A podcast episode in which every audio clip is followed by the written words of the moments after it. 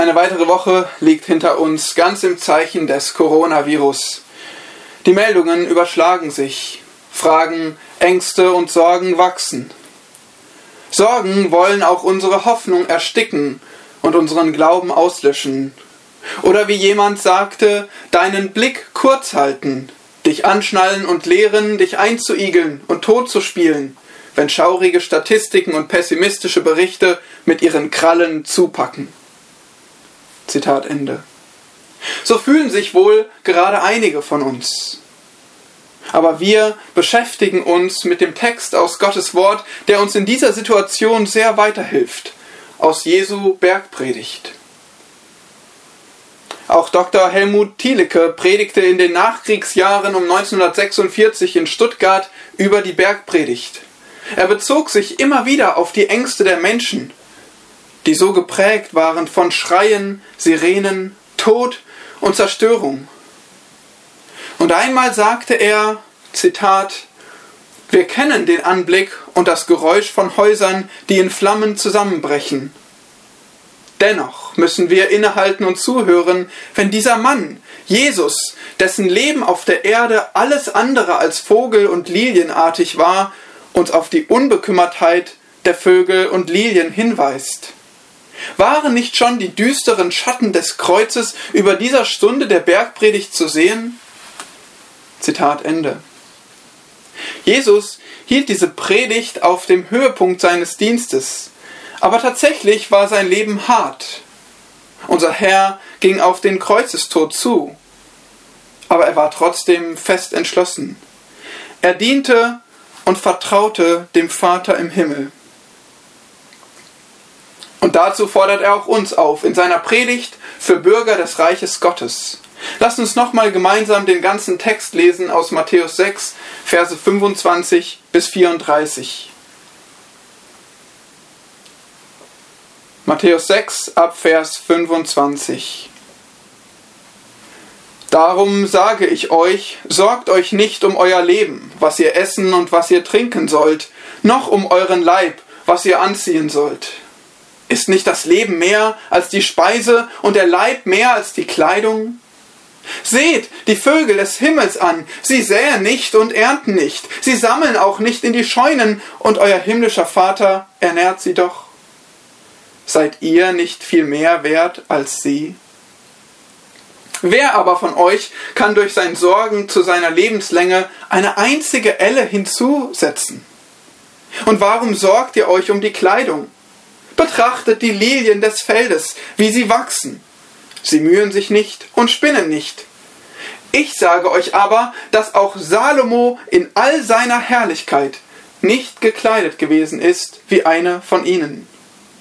Wenn nun Gott das Gras des Feldes, das heute steht und morgen in den Ofen geworfen wird, so kleidet, wird er das nicht vielmehr euch tun, ihr Kleingläubigen?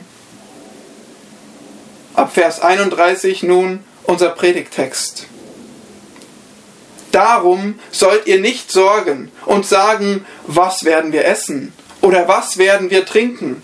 Oder womit werden wir uns kleiden? Denn nach allen diesen Dingen trachten die Heiden. Aber euer himmlischer Vater weiß, dass ihr das alles benötigt. Trachtet vielmehr zuerst nach dem Reich Gottes und nach seiner Gerechtigkeit so wird euch dies alles hinzugefügt werden. Darum sollt ihr euch nicht sorgen um den morgigen Tag, denn der morgige Tag wird für das Seine sorgen. Jedem Tag genügt seine eigene Plage. Soweit das Wort Gottes. Lasst uns beten. Herr Jesus Christus, danke für deine vollmächtigen Worte, danke für deine Predigt die uns rausreißt aus unserem Leben, unseren Nichtigkeiten und unseren Sorgen. Danke, dass du unser Leben in Perspektive rückst. Bitte hilf uns zu verstehen, hilf uns zu hören und dir nachzufolgen, deinen Willen zu tun, nach deinem Reich zu trachten. Amen. In der letzten Woche haben wir in den Versen 25 bis 30 gesehen, warum wir nicht um irdische Notwendigkeiten sorgen, sondern dem himmlischen Vater vertrauen sollen. Heute, im zweiten Teil, in den Versen 31 bis 34, betrachten wir nun wieder diese Aufforderung, nicht zu sorgen. Aber wir sehen hier dann auch den Schlüssel, wie wir das umsetzen können. Nämlich indem wir unseren Blick weg von Problemen richten und hin auf einen hingegebenen Dienst für Gott. Und diesen Blick, den brauchst du unbedingt, um deine Sorgen zu überwinden. Deshalb sieh hier in Matthäus 6, Verse 31 bis 34 fünf Gründe, weshalb du dich nicht um irdische Notwendigkeiten sorgen, sondern deinem versorgenden König dienen sollst. Fünf Gründe, weshalb du dich nicht um irdische Notwendigkeiten sorgen, sondern deinem versorgenden König dienen sollst. Erstens, weil Sorge Unglaube ist. Vers 31. Zweitens, weil du einen himmlischen Vater hast. Vers 32. Drittens, weil Gottes Wille deine höchste Priorität ist. Vers 33a. Viertens, weil Gott dich versorgt. Vers 33b. Und schließlich fünftens, weil du mit heute genug zu tun hast. Vers 34. Wir schauen uns diese Gründe und schauen uns den Text Vers für Vers an. Und direkt hier in Vers 31, da sehen wir diesen ersten Grund. Sorg dich nicht, weil Sorge Unglaube ist. Und vielleicht erinnerst du dich daran, wenn du letzte Woche zugehört hast, dass dies schon ein Grund war in der letzten Woche, warum wir uns nicht sorgen sollen. Ja, er fasst gewissermaßen die Verse 25 bis 30 zusammen. Sorge ist Unglaube. Und so beginnt der Herr Jesus auch hier in Vers 31 wieder mit dem Wort darum. Leitet uns zurückzublicken auf das, was er zuvor gesagt hat. Darum weil Sorge Unglaube ist. Darum, weil der Vater versorgt. Darum sollt ihr nicht sorgen. Seine nächste Aufforderung, der Imperativ. Sechs Imperative finden wir in diesem ganzen Abschnitt. Dreimal sagt Jesus, sorgt euch nicht. Zweimal sagt er, seht oder betrachtet, beobachtet. Und einmal trachtet. Heute in unserem Text. Ja, Jesus predigt, Jesus fordert auf. Und er zeigt deutlich, er gibt hier keine Empfehlung, keinen Vorschlag, keinen nett gemeinten Ratschlag. Jesus gebietet, sorg dich nicht. Und genauso greifen auch Paulus in Philippa oder Petrus in seinem ersten Brief dieses Gebot auf. Sorgt euch nicht. Nun, wir haben uns angeschaut, was Sorgen sind. Sorgen sind unnötige Bedenken über die Zukunft über Dinge, bezüglich derer man nicht sicher sein kann. Vor allem bezüglich derer man nichts tun kann. Wir haben auch gesehen, dass Sorgen zerreißen, dass sie uns spalten, dass sie uns wegziehen von Gott im Misstrauen. Nun, das deutsche Wort Sorge ist sogar ursprünglich mit dem Gedanken verwandt, zu erwürgen oder erdrosseln. Und machen nicht genau das Sorgen mit uns? Sie packen uns, greifen uns, nehmen uns in den Schwitzkasten und erwürgen. Ich habe gelesen, dass Nebel, der 37 Meter hohe Häuserblocks umhüllt, lediglich aus 6 Milliarden kleinen Wassertröpfchen besteht, die in ein einziges Wasserglas passen. Ist das nicht verrückt?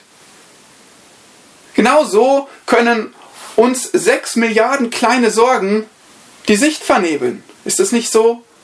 Viele, viele, viele kleine Sorgen. Und dennoch können sie eine ganze Stadt lähmen. Jesus sagt, ihr sollt nicht sagen, was werden wir essen oder was werden wir trinken oder womit werden wir uns kleiden. Es geht hier, wie bekannt, um die irdischen Notwendigkeiten, um Nahrung, um Kleidung. Aber das Problem ist, dass man eine solche Frage stellt, weil es gegen Gott geht, gegen seine treue Fürsorge. Ja, es ist eine Beleidigung für einen treuen Gott. Und genau dafür hat Herr Jesus die Beweisführung geliefert in diesen Versen 25 bis 30. Nun, an dieser Stelle ist vielleicht ein kleiner Einschub angebracht. Worum geht es denn nicht beim Sorgen? Nun, erstens, es geht nicht ums Kümmern. Letztes Mal haben wir in Philippa 2 von Timotheus gehört, dass es gut war, dass er sich um andere gekümmert hat, gesorgt hat. Die Nächstenliebe gebietet uns das. Zweitens, es geht beim Sorgen nicht ums Vorsorgen oder Planen. Ja, es ist gut zu versorgen und vorzusorgen. Sprüche 6, Sprüche 24 oder auch 1 Timotheus 5, Vers 8, dass wir für unser Haus sorgen sollen. Die Bibel sagt auch, dass wir Pläne machen sollen. Zum Beispiel Jakobus 4, aber eben in Abhängigkeit von Gott und nicht im Vertrauen auf uns selbst. Drittens, Sorgen sind auch nicht, oder beim Sorgen geht es auch nicht gegens Arbeiten. Wir sollen arbeiten. Matthäus 6, Vers 26 hat uns gezeigt, dass das Problem nicht ist, zu säen, zu ernten oder zu sammeln. Denn es ist Gottes Absicht, dass der Mensch sich bestmöglich selbst versorgt. Arbeit ist heilig, zeigt uns schon das zweite Kapitel der Bibel. Und wer nicht arbeiten will, soll nicht essen. 2. Thessalonicher 3. Sorgen, beim Sorgen geht es nicht ums Kümmern, ums Vorsorgen, Planen oder Arbeiten. Es geht darum, sich auf diese Gedanken zu verlassen, diese Bedenken über die Zukunft, die nicht in unserer Hand sind, und sich da wegziehen zu lassen von Gott und ihm nicht mehr zu vertrauen. Hudson Taylor auf seiner ersten Reise nach China gab im Sturm seine Rettungsweste weg. Er dachte nämlich, es sei respektlos gegenüber Gott, sich auf eine solche Rettungsweste zu verlassen. Nun, später sah er das als einen Fehler an. Zitat, unser Glaube an Gott sollte uns nicht daran hindern, die Mittel einzusetzen, die er uns zur Erfüllung seiner eigenen Zwecke gegeben hat. Zitat Ende. Oder nehmen wir Luthers typische Ausdrucksstärke. Luther sagt, Zitat, Gott will nichts mit den faulen, gefräßigen Bäuchen zu tun haben, die weder besorgt noch beschäftigt sind. Sie tun so, als müssten sie nur sitzen und warten, bis er ihnen eine gebratene Gans in den Mund fallen lässt. Zitat Ende. Nun, wir sehen den Punkt hier. Arbeiten, planen, vorsorgen, Gottes Mittel, die er uns zur Verfügung stellt, nutzen. Das ist Gottes Wille. Aber uns eben nicht darauf verlassen. Sei also nicht naiv. Nutze alles weise, was Gott dir zur Verfügung gestellt hat und arbeite hart zu seiner Ehre. Aber dann vertraue felsenfest, dass er dich versorgt und beleidige nicht den Allmächtigen. Sorg dich also nicht, weil Sorge ist Unglaube. Zweitens nun, sorg dich nicht, weil du einen himmlischen Vater hast. Vers 32. Denn nach allen diesen Dingen trachten die Heiden. Aber euer himmlischer Vater weiß, dass ihr das alles benötigt. Das Wort denn hier leitet also den nächsten Grund ein, warum du dich nicht sorgen sollst. Und der Grund ist, nach allen diesen Dingen trachten die Heiden. Diese Dinge sind schon wieder diese irdischen Notwendigkeiten, die wir gerade in Vers 31 gelesen haben. Nahrung und Kleidung. Und wer sind die Heiden? Aus Israels Perspektive Ausländer, andere Völker, Nationen, nicht Juden. Aber der Punkt ist nicht nur, dass es sich hier um eine andere Nation handelt. Es impliziert auch, dass sie deshalb außerhalb des Glaubens waren. Ja, ohne Glauben. Die negative Bedeutung, die hier dem, mit dem Wort Heiden einhergeht, steckt also nicht darin, dass sie Ausländer sind, sondern dass sie ungläubig sind. Und deshalb ist es auch nur logisch, dass sie sich auf irdisches, auf materielles fokussieren, weil sie sind ja ohne Glauben an Gott. Sie haben keinen Gott, dem sie für Versorgung vertrauen können. Und daher haben sie jeden Grund für Sorgen. Übrigens, selbst wenn sie religiös waren, denn die heidnischen Gottheiten waren oft so tyrannisch und unberechenbar, dass man in steter Angst vor ihnen leben musste. Logisch, nur logisch daher, dass Heiden sagen, lasst uns essen und trinken, denn morgen sind wir tot. Ja, ungläubige Menschen sind dadurch gekennzeichnet, dass sie für das Hier und das Jetzt leben. Denn sie haben nur das Hier und Jetzt. Sie haben nur die Gegenwart. Erleben wir nicht auch genau das in unserer Zeit? Menschen, die für Geld, Haus, Karriere, Genuss, Rente, Vorsorge, Reisen und all diese Dinge leben. Ja, wie der Text sagt, sie trachten danach. Das heißt, sie begehren es, sie verlangen es, sie sehnen sich danach. Nun, wenn wir uns so anschauen, dann wissen wir, dass die meisten von uns selbst Heiden sind, nicht Juden.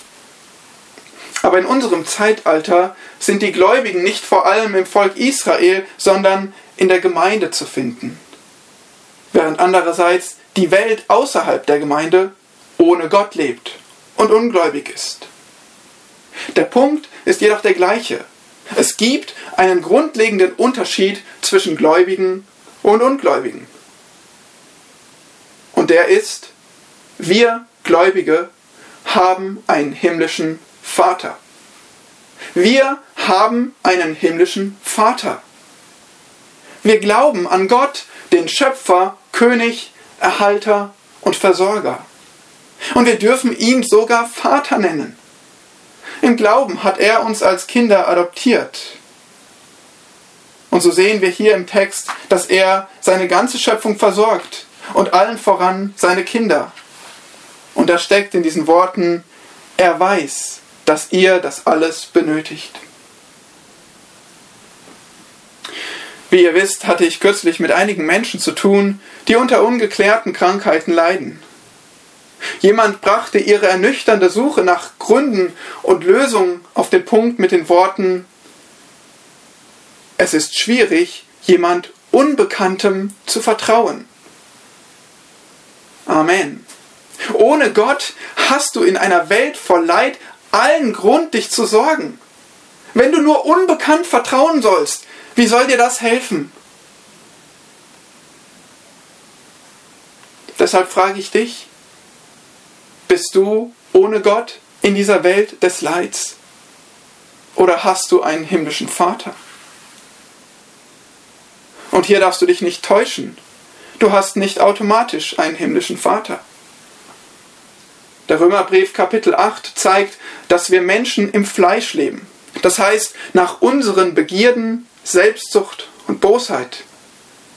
Und Vers 7, dieses Trachten des Fleisches ist Feindschaft gegen Gott. Das heißt, wenn du noch gegen Gottes Gesetze lebst, dann bist du im Fleisch.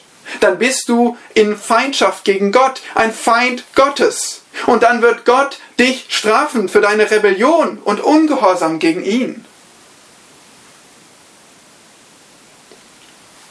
Römer 8, Vers 1 zeigt den Gegensatz. So gibt es jetzt keine Verdammnis mehr für die, welche in Christus Jesus sind. Bist du in Christus Jesus? Das heißt, glaubst du, dass Jesus allein deine Schuld sühnt, deinen Ungehorsam, deine Rebellion gegen Gott, deine Feindschaft? Glaubst du, dass Jesus deine Strafe trägt? Nur dann bist du frei von dieser Strafe, nur dann entkommst du dem Gericht Gottes. Und dann gilt auch dieses noch mehr.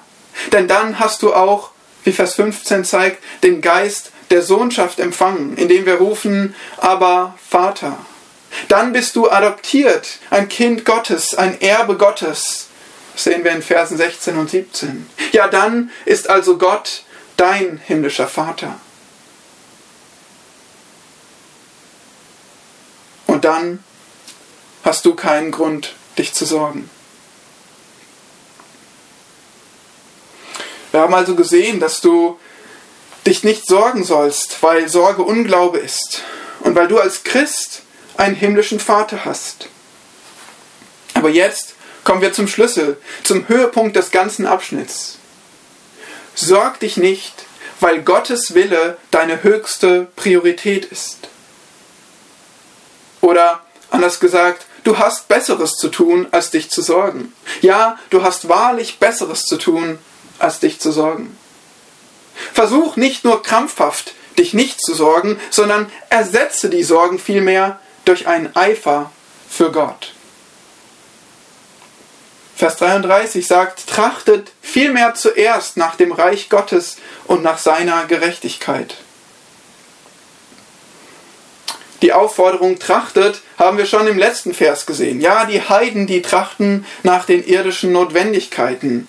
Aber jetzt haben wir hier ein noch stärkeres Verb im Griechischen, was betont, dass wirklich alle Mühe eingesetzt wird, um dieses Objekt der Begierde zu erlangen. Ein solches Trachten ist hier im Sinn. Und das wird zusätzlich verstärkt durch das Wort viel mehr, was einen Gegensatz aufstellt zu diesem Trachten nach Nichtigkeiten der Heiden. Wie wir auch schon in Vers 25 gesehen haben, Leben ist mehr. Aber wonach nun sollen wir denn so stark trachten? Nach dem Reich Gottes und seiner Gerechtigkeit. Es ist sehr wichtig, dass wir gut verstehen, was hiermit gemeint ist, weil das Reich Gottes eines oder sogar das zentrale Thema der ganzen heiligen Schrift ist. Eine kurze Definition von Reich Gottes könnte sein Gottes Herrschaft über seine Schöpfung. Das Reich Gottes ist Gottes Herrschaft über seine Schöpfung. Einerseits wissen wir, dass Gott ewig herrscht und über alles. So sagt uns Psalm 103, Vers 19, Yahweh hat seinen Thron im Himmel gegründet und seine Königsherrschaft regiert über alles. Andererseits spricht die Bibel aber vor allem von einem spezifischen Reich auf der Erde. Einem Reich, das nicht immer und überall besteht. Zum Beispiel in der Bergpredigt selbst, da lesen wir hier in Matthäus 6 in Vers 10, Dein Reich komme. Ja, so sind wir gehalten zu beten. Dein Reich komme. Dieses Reich ist also noch nicht da, es liegt in der Zukunft. Und wir erwarten die Erfüllung aller Verheißungen Gottes, der seine Pläne, auch die aus dem Alten Testament, keineswegs korrigieren muss. Ja, auch die Seligpreisungen hier in Matthäus 5, die zeigen, dass das Reich zukünftig ist. Zum Beispiel wird dort die Zusage gemacht, dass wir das Land erben werden. Nun, wir sehen auch zum Beispiel in Kolosser 1, dass wahre Gläubige schon eine Beziehung zu dem König des Reiches haben, bevor dieses Reich auf Erden aufgerichtet wird. Das heißt, dieses Reich ist zukünftig, es kommt auf die Erde wie verheißen, aber wir, wir gehören ihm schon an gewissermaßen. Wir sind schon Bürger des Reiches. Und als solche sollen wir jetzt schon nach den Regeln des Reiches leben nach Gottes Willen. Und genau das ist der Punkt von Matthäus 6, Vers 33. Hier sehen wir nämlich den Zusatz und nach seiner Gerechtigkeit. Nun, was ist gerecht? Frag mal die Menschen draußen. Rede mal mit ihnen über Gerechtigkeit. Ihr werdet ohne Ende diskutieren und zu keiner Lösung kommen. So geht es den Menschen schon seit jeher. Die Erklärung gibt nur Gott. In der Bibel zeigt er, dass er selbst gerecht ist. Er selbst definiert Gerechtigkeit. Ja, Gottes Wille ist Gerechtigkeit. Das heißt also, in diesem Kontext ist nach Gottes Gerechtigkeit zu trachten, nach seinem Willen, nach seinen Geboten zu leben. Ein Kapitel vorher, Matthäus 5, Vers 20, bestätigt das, wenn Jesus sagt zu den Pharisäern oder zu den, zu den Zuhörern, wenn eure Gerechtigkeit die der Schriftgelehrten und Pharisäer nicht weit übertrifft, so werdet ihr gar nicht in das Reich der Himmel eingehen. Jesus lehrt natürlich keine Werksgerechtigkeit. Die ganzen Aufforderungen der Bergpredigt, die kann nur der Wiedergeborene durch die Kraft des Heiligen Geistes befolgen. Aber genau das wird passieren bei einem echten Jünger Jesu. Gott selbst bewirkt Gerechtigkeit, ein Leben nach Gottes Willen in diesem Menschen, in diesem erneuerten Menschen. Nun, nachdem wir diese Aufforderung verstehen, muss ich dich fragen, wie trachtest du nach Gottes Reich? Weißt du das? Lebst du das? Vielleicht kann ich dir helfen. Ich schlage dir fünf Dinge vor, wie du nach Gottes Reich trachten solltest. Fünf Dinge, für jeden Finger eine. Erstens, ehre den König. Es ist sein Reich. Studiere seine Gebote und gehorche diesen. Ordne dich Gott, dem König, unter, selbst wenn es dir schwerfällt. Zweitens, geh in Richtung Reich. Leb heilig. Richte deinen Blick auf die Ewigkeit. Harre aus im Glauben. Drittens, nimm andere mit ins Reich. Ja, du kannst sie nicht dorthin zerren, aber du kannst sie einladen. Und du kannst sie auch ermahnen. Viertens, sammle Schätze fürs Reich. Sammle nicht auf Erden. Gib großzügig für eine ewige Dividende. Und fünftens, erwarte den König. Bete, dein Reich komme. Und erwarte Jesu kommen jederzeit. Ehre den König. Geh in Richtung Reich. Nimm andere mit ins Reich. Sammle Schätze fürs Reich. Und erwarte den König. Ist das deine Gesinnung?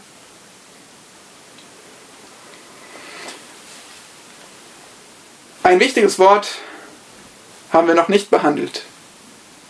Zuerst. Ja, hier steht zuerst. Was zeigt uns das?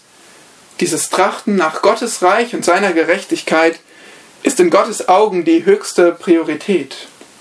Ja, ganz eindeutig, Gott sind einige Dinge wichtiger als andere. Gott sind einige Dinge wichtiger als andere. Wir haben gesehen, dass wir arbeiten, vorsorgen, planen, kümmern sollen, aber eben nur als Nummer zwei. Es sollte nicht unser Leben bestimmen. Für Gott gibt es eine klare Priorität Nummer eins. Und um richtig zu priorisieren, musst du natürlich anderes hinten anstellen. Nein sagen. Wir kennen das. Ich habe gelernt in Bezug auf Prioritäten, dass es im Prinzip drei Arten von Dingen in deinem Leben gibt. Erstens Dinge aus Glas. Wenn Glas runterfällt, dann bricht es. Es ist irreparabel. Nun, das sind vielleicht Dinge wie dein Ehepartner, deine Kinder oder auch dein Körper. Wenn du in diesen Dingen nachlässig bist, dann nimmst du wahrscheinlich Schaden für immer. Ja, dein Sportverein kann dich ersetzen, so schwer es sein mag, das zu hören. Aber dein Sohn kann keinen anderen Vater suchen. Zweitens, es gibt Dinge, die sind aus Gummi. Wenn sie herunterfallen, dann passiert nichts. Ja, es dotzt etwas, stellt euch ein Radiergummi vor, das sind Dinge wie zum Beispiel das WM-Finale. Ein tolles Spiel, aber wenn du es verpasst, hey, du kommst drüber hinweg. Drittens, es gibt Dinge, die sind aus Metall. Nun, Metall geht auch nicht kaputt, aber es scheppert ganz schön. Zum Beispiel, wenn du dein Konto überzogen hast, die Klausur verhauen oder eine Beule im Auto. Du solltest versuchen, das zu vermeiden. Aber selbst wenn es passiert, das Leben geht weiter. Die wichtigste Frage für dich ist, was in deinem Leben ist Glas? Was ist diese Priorität Nummer eins, die du schützen, hegen und pflegen solltest? Um jeden Preis. Vielleicht denkst du nochmal an diese fünf Finger, die du an deiner Hand hast. Liebst du Jesus Christus und ersehnst du ihn? Lernst und tust du Gottes Wille? Dienst du in deiner Familie und Gemeinde? Erzählst du viel vom Evangelium? Gibst du großzügig? In Gottes Augen sind das Prioritäten. Trachte zuerst nach dem Reich Gottes und seiner Gerechtigkeit. So kommen wir zum vierten Grund in diesem Text, warum du dich nicht sorgen sollst. Nämlich, weil Gott dich versorgt. Der Rest von Vers 33 sagt, so wird euch dies alles hinzugefügt werden. Während du dich also auf deinen Dienst für den König fokussierst, passiert etwas Wunderbares. Dieser König sorgt für deine Bedürfnisse. Ist das nicht faszinierend? Du konzentrierst dich auf den Dienst und Gott kümmert sich um alles, was du brauchst. Dies alles betont hier Vollständigkeit von Gottes Versorgung. Alle irdischen Notwendigkeiten, um die sich die Heiden Sorgen machen müssen, werden dir einfach gegeben. Ja, sie werden dir wörtlich hier hinzugefügt, was aufzeigt, dass du schon etwas hast. Du hast nämlich eine versöhnte Beziehung zu deinem König, die, den du sogar Vater nennen kannst. Das Kostbarste überhaupt. Das hast du und das kann dir niemand nehmen. Aber zu diesem größten Schatz wird dir alles hinzugefügt, was du brauchst. Deshalb sorg dich nicht, sondern dien einfach deinem Herrn. Vielleicht fragst du dich aber an dieser Stelle, ist das wirklich so einfach?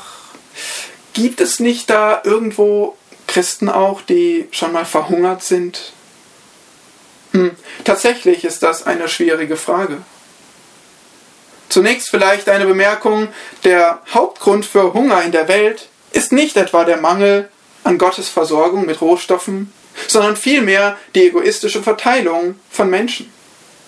Dies können wir in der ganzen, Mensch in der ganzen Welt sehen. Und wenn du einen Beweis vor der Haustür brauchst, Hamsterkäufer. Tatsächlich ist es aber auch unsere Verantwortung. Wir selbst sind laut der Bibel aufgefordert, die Hungrigen zu versorgen.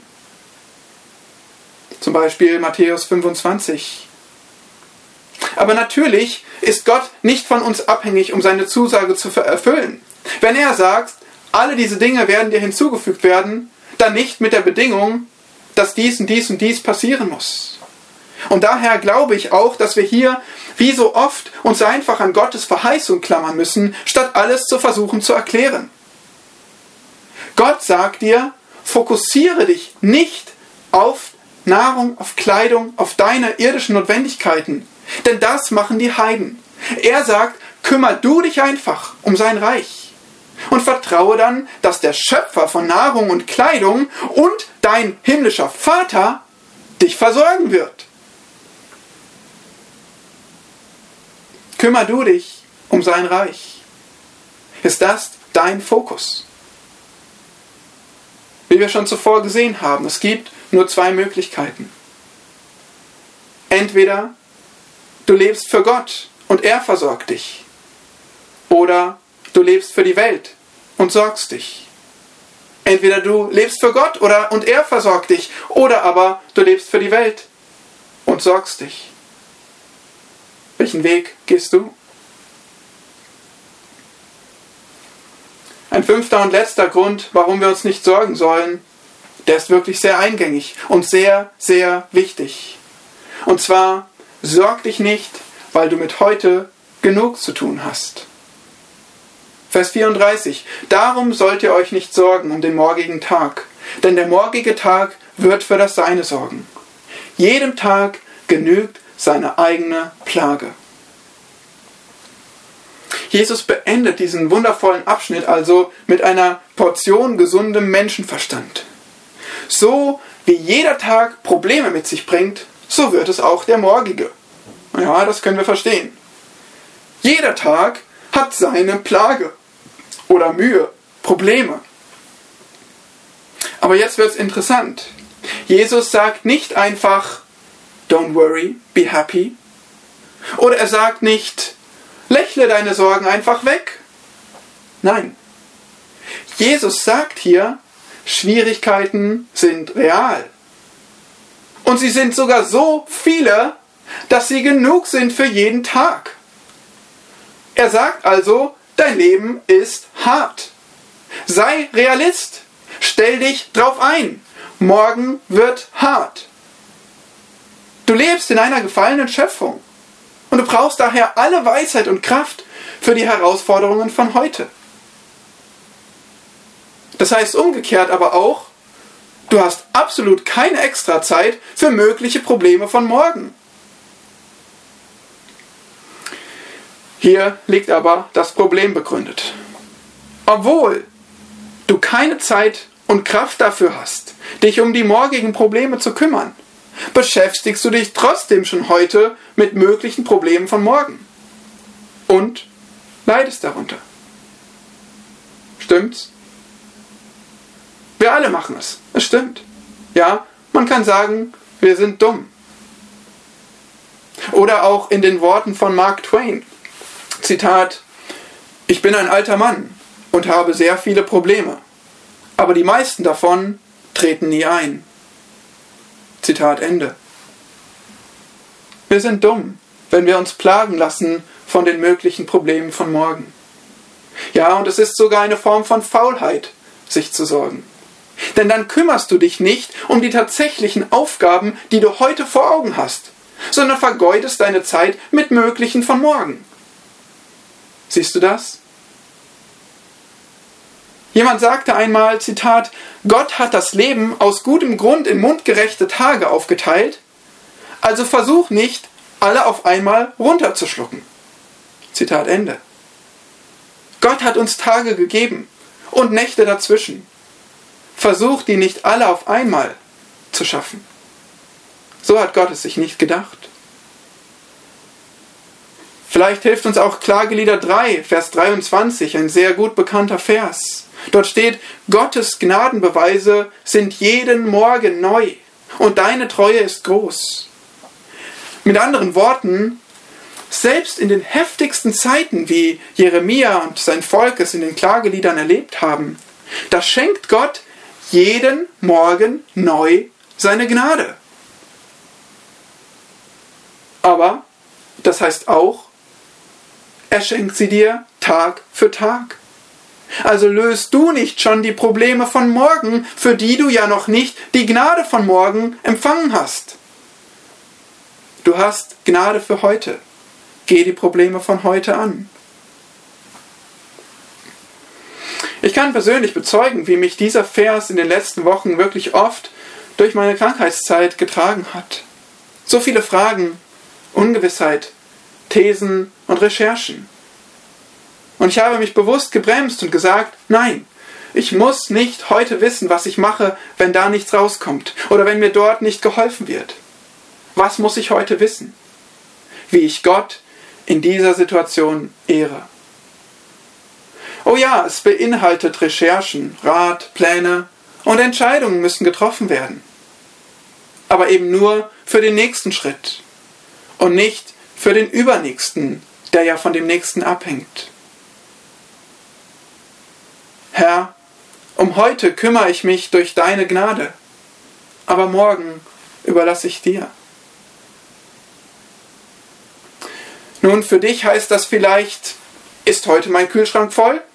Und nicht, was wird sein, wenn ich in zwei Monaten meinen Job verliere? Wie real, wie wichtig, gerade jetzt angesichts der Corona-Krise solche Gedanken sind. Kümmer dich um dein Heute kümmere dich nicht um die Zukunft. Erinnerst du dich noch an die Definition von Sorgen? Sie zerreißen uns. Ja, du kannst dich sehr wohl entscheiden, mit halbem, zerrissenen Herzen in der Zukunft zu leben, voller Sorgen. Aber dein Problem mit möglichen zukünftigen Schwierigkeiten ist, du kannst nichts dagegen tun. Du kannst einfach nichts gegen die zukünftigen Schwierigkeiten tun. Ja, du kannst googeln, du kannst grübeln, du kannst Wahrscheinlichkeiten berechnen, du kannst mögliche Konsequenzen recherchieren.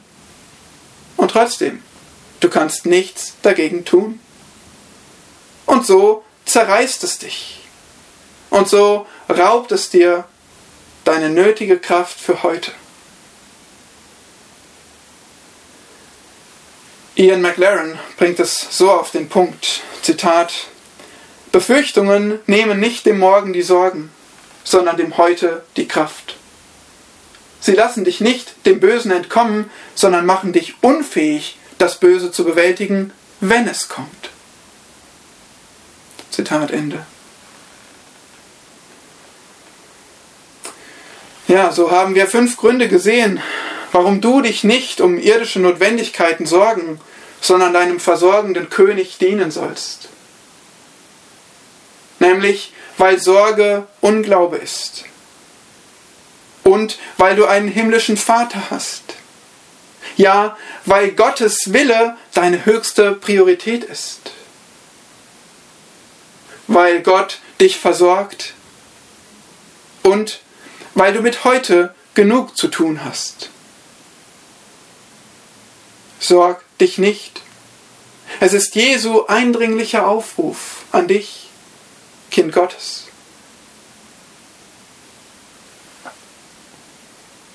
Was aber tust du, wenn du merkst, dass du dich sorgst, statt zu dienen? Ich gebe dir einen Vorschlag. Setz dich hin und schreib drei Dinge auf. Erstens, was ist mein Problem? Erstens, was ist mein Problem? Und dann zweitens, was möchte Gott, dass ich diesbezüglich tue? Was möchte Gott, dass ich diesbezüglich tue? Schließlich drittens, wann, wo und wie sollte ich damit anfangen? Wann, wo und wie sollte ich damit anfangen?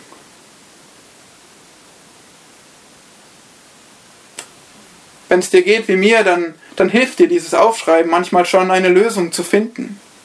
Mindestens aber wird es dir zeigen, wie du zu Gottes Ehre mit dem Problem umgehen sollst.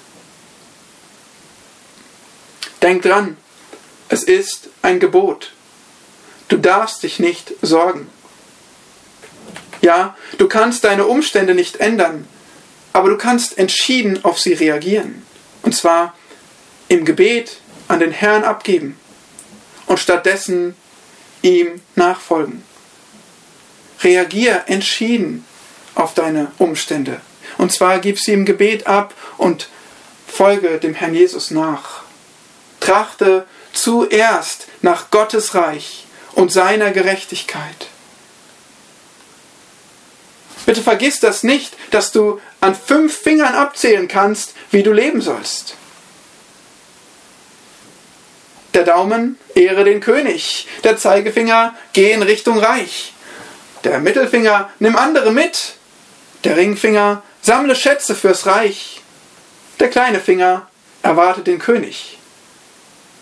Nun, wenn du deine Finger ein bisschen flexibel hältst und umordnen kannst, dann habe ich eine kleine Merkhilfe für dich. Die fünf Anfangsbuchstaben ergeben Segen.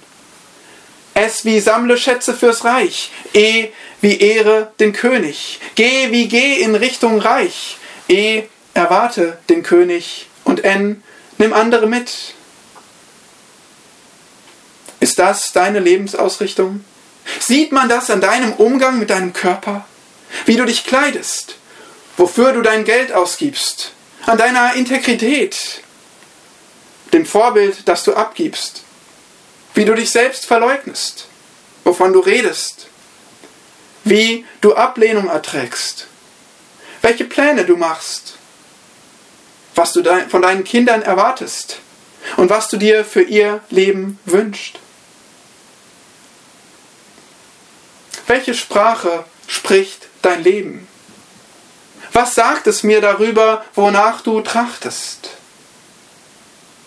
Beziehungsweise was sagt es deinem Herrn Jesus darüber, wonach du trachtest. F.W. Grant drückt es so aus, Zitat, es gibt keinen besseren Test für irgendetwas als den, wie es in Jesu Gegenwart aussieht. Zitat Ende. Du und ich, lass uns heute die Initiative ergreifen und unter den Augen Jesu alles, alles auf den Opferaltar legen, was unsere Hingabe an ihn hindert. Lass uns diejenigen sein, die die Initiative ergreifen in unserem Leben. Alles auf den Opferaltar legen, was unsere Hingabe an unseren Herrn und König hindert. Amen.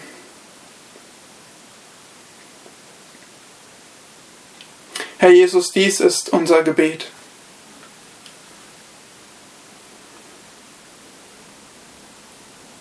dass wir selbst die Initiative ergreifen, dass wir selbst unser Leben betrachten,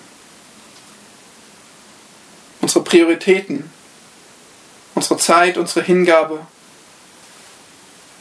unsere Kleidung, unser Geld, unser Vorbild, unsere Familie, unsere Wünsche und Motive, dass wir sie dir hingeben, dass wir sie unter deinen Augen prüfen lassen, dass wir uns darauf fokussieren, zuerst nach deinem Reich zu trachten und seiner Gerechtigkeit.